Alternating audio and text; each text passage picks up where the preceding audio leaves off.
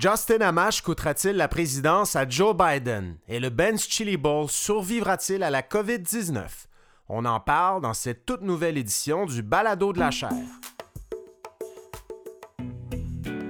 Bonjour tout le monde, je m'appelle Frédéric Gagnon, je suis titulaire de la chaire Raoul Dandurand en études stratégiques et diplomatiques de l'Université du Québec à Montréal et vous écoutez le balado de la chaire. C'est un balado qui vous permet habituellement d'entendre nos conférences si vous les avez ratées mais à l'heure de la COVID-19, ben, on travaille en mode télétravail et j'ai donc pris le contrôle du balado de la chair que je vais utiliser durant la période de confinement pour analyser l'actualité internationale et l'actualité politique aux États-Unis.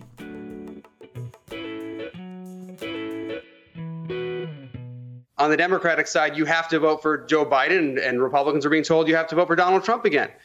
That's not the way the system is supposed to work. We're supposed to have a system where the people are represented. Y aura-t-il un troisième candidat à l'élection présidentielle de 2020 en plus de Donald Trump et Joe Biden?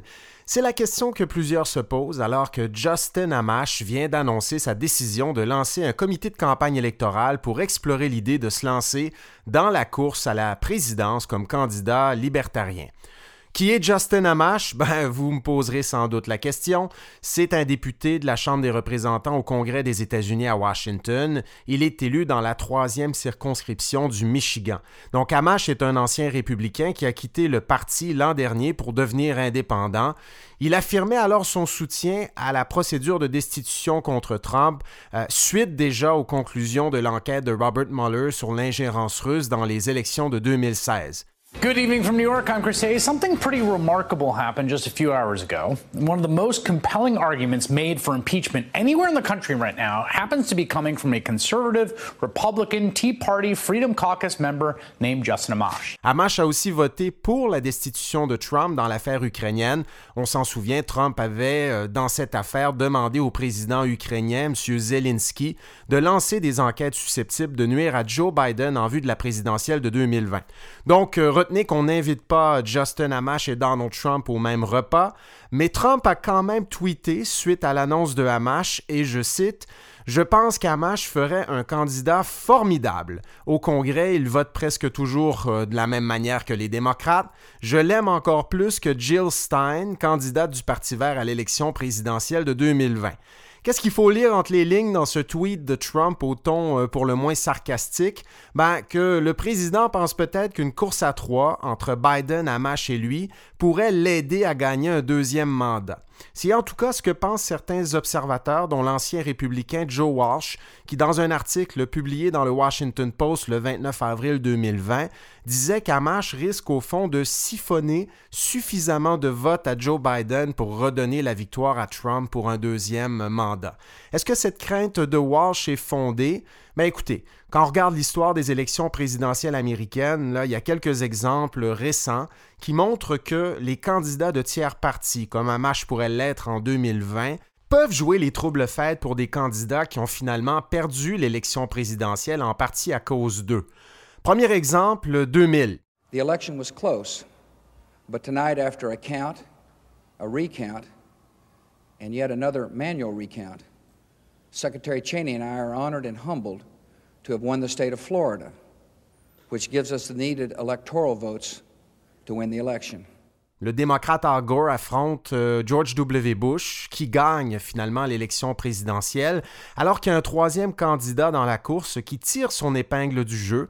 J'ai nommé euh, Ralph Nader, euh, le candidat du Parti vert.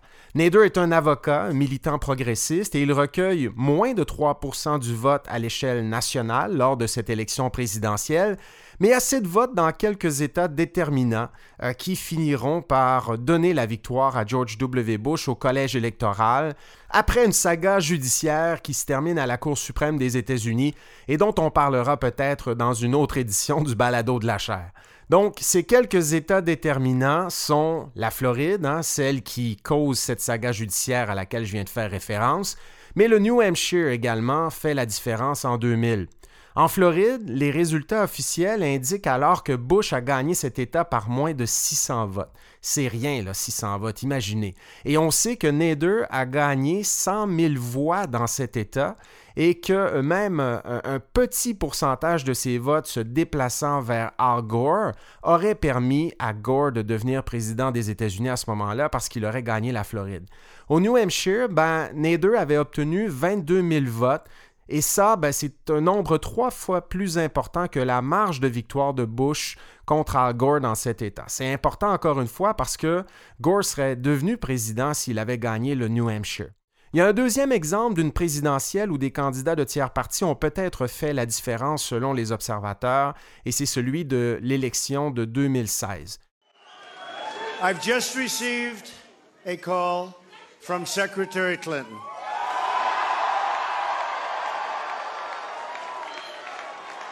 She congratulated us, it's about us, on our victory. Dans cette élection, vous le savez, qui opposait Donald Trump à la candidate démocrate Hillary Clinton, ben, euh, ces deux candidats-là étaient très impopulaires auprès des électeurs. Souvenez-vous, là, il y a des gens qui disaient euh, j'ai l'impression de voter entre, euh, de choisir entre la grippe espagnole et la peste bubonique. Donc, les deux candidats étaient très impopulaires et ça a permis à d'autres candidats de tiers partis de tirer leur épingle du jeu en 2016, dont Jill Stein du Parti vert, à laquelle M. Trump faisait référence dans le tweet que je citais précédemment. Donc, Jill Stein a joué les troubles fêtes, dit-on parfois, dans trois États qui ont permis à Trump de gagner la présidence en 2016. J'ai nommé le Michigan, la Pennsylvanie et le Wisconsin. Ce sont des États où Jill Stein a respectivement gagné plus de votes que la marge de victoire de Trump contre Clinton. Donc, on se souvient là que 80 000 votes répartis entre ces trois États avaient fait la différence en 2016. Et évidemment, il y a des partisans d'Hillary Clinton qui disent que sans Jill Stein, peut-être Clinton aurait, gagné ces votes-là dans les trois États euh, dont on parle. Donc, est-ce que Justin Amash pourrait brouiller les cartes un peu de la même façon en 2020? Est-ce qu'il pourrait coûter la présidence à Joe Biden? Bon, selon moi, c'est pas impossible, mais les chances sont quand même très minces. Premièrement, aucun candidat libertarien n'a obtenu plus de 3,2% du vote à l'échelle des États-Unis lors d'une élection présidentielle dans l'histoire des élections présidentielles américaines. L'heureux élu là, qui a obtenu 3,2% du vote à une élection présidentielle, c'est Gary Johnson en 2016. Et vous me direz que 3,2% du vote, ça donne quand même 4,5 millions de votes, ce qui est beaucoup hein, quand on considère que 80 000 votes ont fait la différence en 2016. Mais les chances que des votes comme ça allant à Justin Amash en 2020 dépassent les marges de victoire de Trump contre Biden dans l'État ou dans les États qui feront la différence, Donnant comme ça la victoire à Trump, ben honnêtement, les chances que ça se produise sont très peu élevées. Donc, Amash est à environ 2% d'appui dans les sondages à l'échelle nationale à l'heure actuelle. Évidemment, s'il y a une espèce de vent de sympathie qui souffle en faveur de ce candidat en vue de la présidentielle de 2020, ça pourrait changer la donne. Mais comme je le disais tout à l'heure, les, candidats libertariens recueillent très peu de votes habituellement aux élections présidentielles. Et deuxièmement, la théorie selon laquelle Amash pourrait grappiller des votes à Biden dans une course à trois ben, est loin d'être démontrée, puis on n'a pas démontré non plus qu'il n'en grappillerait pas de façon à peu près équivalente à Donald Trump. Troisièmement, le désir des opposants de Trump de chasser ce président du pouvoir est si prononcé 2020 que la tentation d'y aller d'un vote stratégique pour Biden plutôt que de gaspiller son vote en appuyant Justin Amash, ben ça aussi ça pourrait aider Biden. Donc, Amash est bien connu au Michigan, par contre, un État où il est actuellement élu comme représentant au Congrès. Et pour cette raison, ben, peut-être qu'il recueillera plus de votes dans cet État qu'ailleurs. Bon, on le sait, cet État a joué un rôle crucial lors de l'élection de 2016. Donc, peut-être que Justin Amash jouera les troubles faits au Michigan. Mais encore là, les chances que ça se décide dans cet État par quelques dizaines de milliers de votes sont quand même assez minces. Donc, ce qu'on retient, là, c'est que si Biden perd la présidence en raison d'une poignée de votes perdus au profit de Justin Amash dans un seul État du pays, ben c'est peut-être que les démocrates auront été extrêmement malchanceux, ou peut-être euh, qu'ils devront se rendre à l'évidence que Joe Biden n'avait tout simplement pas ce qu'il faut pour battre l'un des présidents en réélection les plus vulnérables de l'histoire des États-Unis.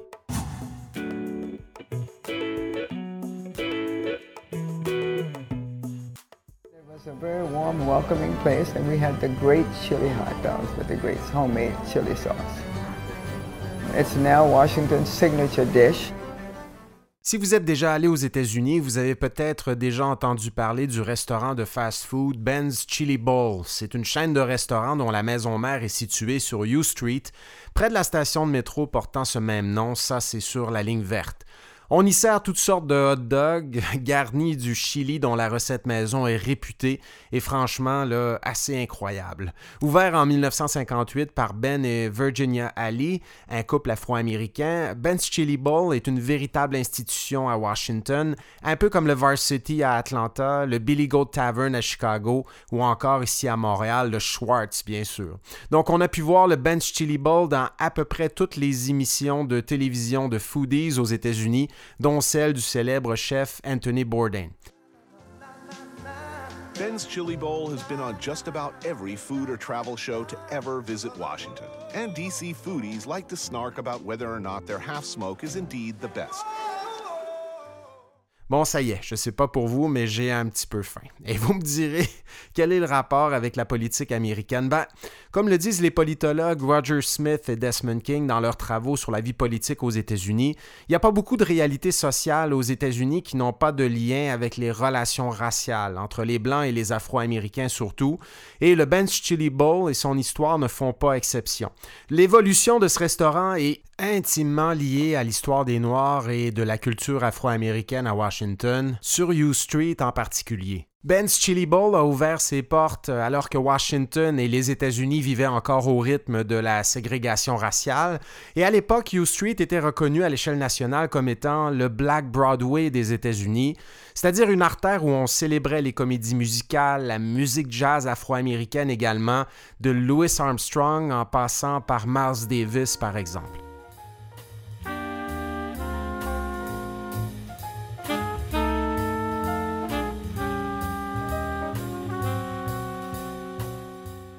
Ben's Chili Bowl a par ailleurs traversé plusieurs époques euh, et périodes éprouvantes pour le restaurant, pour U Street et pour les Afro-Américains.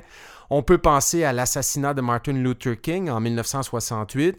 Euh, ça a donné lieu euh, dans les jours qui ont suivi à des émeutes raciales, des incendies majeurs de nombreux bâtiments dans ce quartier-là.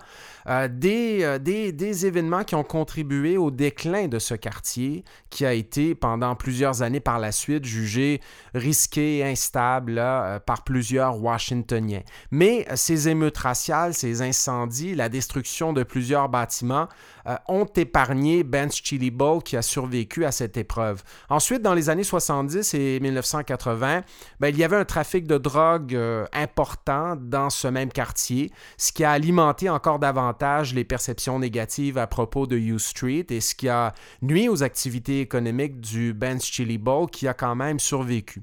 On a euh, finalement tenté de gentrifier U Street là à partir des années 90. On y a construit des condos, on y a ouvert des petits cafés branchés, mais malgré tout, malgré la transformation du visage de U Street, Ben's Chili Bowl a survécu. Donc Ben's Chili Bowl est toujours là et comme le dit le site internet du restaurant, je cite, le comptoir, les banquettes, les tabourets sont tous originaux. Le chili frais, fait maison, est toujours fabriqué avec amour, selon la même recette secrète. Euh, du début et le service et la qualité restent les principes directeurs du restaurant depuis 1958. C'est pas beau tout ça? Ben, Barack Obama pense que oui, le restaurant est si important aux yeux de tous et de toutes que dix jours avant son inauguration à la présidence en janvier 2009, euh, il a visité le restaurant pour y manger quelques hot dogs. When he walked in the door, it immediately sounded like the Washington Redskins scored the winning touchdown. Everyone began to cheer. On peut même prendre place là où Obama s'est assis ce jour-là, euh, quand on va manger soi-même au Ben's Chili Bowl. Et je dois avouer que je l'ai fait la dernière fois que je suis allé, il y a quelques années. Mais la grande question, c'est de savoir maintenant si le restaurant survivra à la COVID-19. Euh, comme bien des restaurants aux États-Unis et ailleurs dans le monde, là, à Montréal notamment, l'équipe de Ben's Chili Bowl est actuellement en mode survie. Son chiffre d'affaires a chuté de 80% depuis le début de la crise et on peut seulement y acheter des mets pour livrer ou pour remporter. So it's not even making money, it's losing every day, but we can't imagine closing. It's, it's, I think that would be more devastating than keeping it open at a loss. L'équipe du Bench Chili Bowl a reçu une bonne nouvelle fin avril. On a appris que le restaurant bénéficiera d'une aide fédérale américaine, ce qui permettra de continuer à payer les employés et poursuivre les opérations du restaurant euh, créé en 1958 sur U Street, alors que les autres succursales ont fermé leurs portes temporairement. Mais il n'est pas certain que cette aide-là va même permettre à Bench Chili Bowl, U Street, de continuer ses opérations encore très longtemps. Selon la famille Ali, euh, ça pourra permettre de continuer pendant deux mois à peu près, alors que la crise de la COVID-19 est loin d'être terminée. Donc l'histoire du Bench Chili Bowl peut paraître anecdotique, mais c'est un cas qui montre bien quel est le portrait à l'échelle locale aux États-Unis de toutes ces statistiques plus générales qui nous parviennent lentement mais sûrement à propos de l'état de l'économie américaine à l'heure de la COVID-19. Comme le soulignait l'agence France-Presse en date du 29 avril, la COVID-19 a mis fin à plus de 10 années de croissance aux États-Unis. Le PIB du pays a chuté de 4,8% au premier trimestre et c'est pas tout. Les américaines s'attendent à ce que l'économie américaine chute encore plus au deuxième trimestre, plongeant officiellement les États-Unis dans une récession. On sait aussi qu'il y a près de 30 millions d'Américains qui se sont inscrits à l'assurance chômage pendant les cinq premières semaines de la crise de la COVID-19. Donc, euh, ce sera une période très difficile. Le taux de chômage pourrait atteindre les 20% au cours des prochaines semaines, un niveau qui rappelle euh, les taux de chômage qu'on observait durant la crise économique des années 30. Quelle est la bonne nouvelle dans cette histoire? Ben, si la théorie sur le comfort food dit vrai, ben peut-être que beaucoup de Washingtoniens continueront à aller trouver refuge au Ben's Chili Bowl pour profiter du réconfort que procure l'un des meilleurs chili au pays, et on espère que le Ben's Chili Bowl survivra encore une fois. Je vous remercie d'avoir écouté ce balado de la chaire. Si vous voulez nous poser vos questions, vous pouvez le faire sur les médias sociaux de la chaire Raoul Dandurand, sur Facebook, Twitter et Instagram, en utilisant le mot-clic balado de la chaire. Je vous invite également à consulter notre site internet si vous voulez rester à l'affût de nos activités au www.dandurand.ucam.ca. Et sur ce site internet, vous pourrez aussi vous abonner à notre lettre d'info de la chaire. D'ici le balado de la semaine prochaine, on continue à surveiller l'évolution de la situation de la COVID-19 aux États-Unis, mais également des accusations de harcèlement sexuel qui pourraient plomber la candidature de Joe Biden en vue de la présidentielle de 2020, à un moment où, il faut le dire, il est quand même bien en avance dans plusieurs sondages dans les États clés de cette élection en vue de son duel contre Donald Trump. Donc d'ici là, je vous souhaite une excellente semaine, prenez soin de vous et faites attention au virus.